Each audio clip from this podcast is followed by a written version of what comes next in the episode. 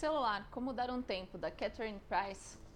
Se você quer se afastar do seu celular, pode ler que é legal.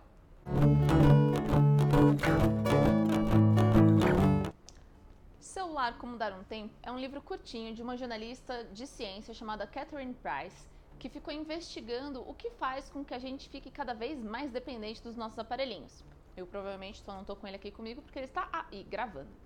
Esse livro é dividido em duas partes. Na primeira parte, a Catherine explica pra gente quais são os motivos científicos e neuroquímicos, por assim dizer, além das estratégias de design, que fazem com que a gente fique dependente mesmo dos nossos smartphones e busque desbloquear a tela sem nem saber exatamente porquê.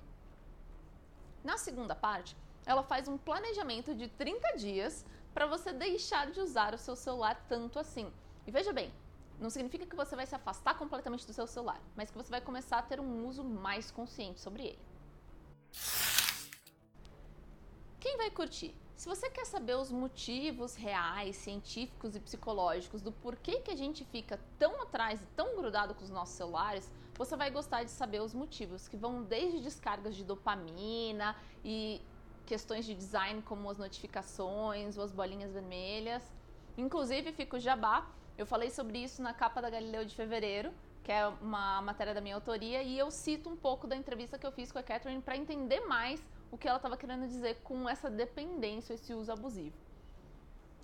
No entanto, eu já te aviso, você pode ficar um pouco enraivecido com essa primeira parte, porque você vai perceber o quanto você está sendo manipulado por questões de design e por programadores. Enfim, não é exatamente uma das coisas mais agradáveis de se chegar à conclusão.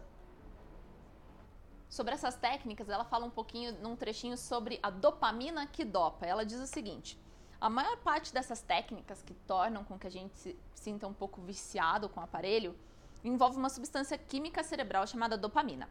A dopamina tem muitas funções, mas a mais importante para nós é saber que, ao ativar receptores de prazer no cérebro, ela nos ensina a associar certos comportamentos a recompensas. A dopamina é responsável por uma sensação de bem-estar e nós gostamos de nos sentir bem. Portanto, qualquer experiência que desencadeie a liberação de dopamina é algo que vamos querer experimentar de novo. Ou seja, não é à toa que você quer experimentar de novo aquelas curtidas na sua rede social favorita. E é isso que te torna um pouco um viciado. E é esse tipo de tema que ela trata na primeira parte do livro. Se você também está buscando sugestões práticas de como se afastar um pouco do seu celular, fazer um certo detox, ou se você quer dar essa indireta para alguém de que essa pessoa deveria largar um pouco o próprio aparelho, isso pode ser também uma boa ideia de presente.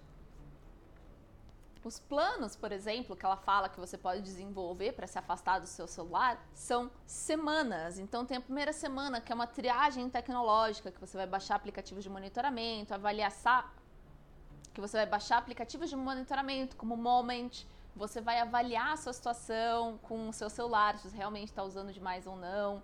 Depois você vai passar a mudança de hábitos, como desligar notificações, dormir longe do celular. Na terceira semana, ela diz que o seu cérebro vai começar a ficar se recuperado desse efeito de dependência. E na quarta semana em diante, em teoria, seguindo esse plano, você teria uma nova forma de se relacionar com o seu celular.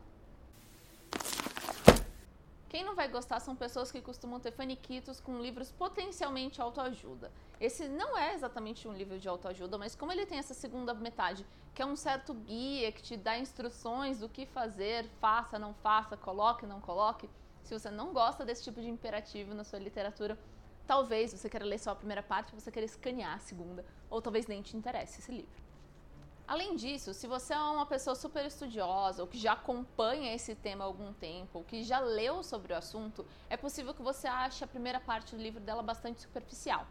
Eu achei que é uma leitura bastante didática e muito interessante para quem nunca teve contato com essa ideia de abuso no uso de celular. Então ela explica a ciência de uma forma simples, mas se você precisa de mais profundidade, hum, talvez a Catherine vai te decepcionar.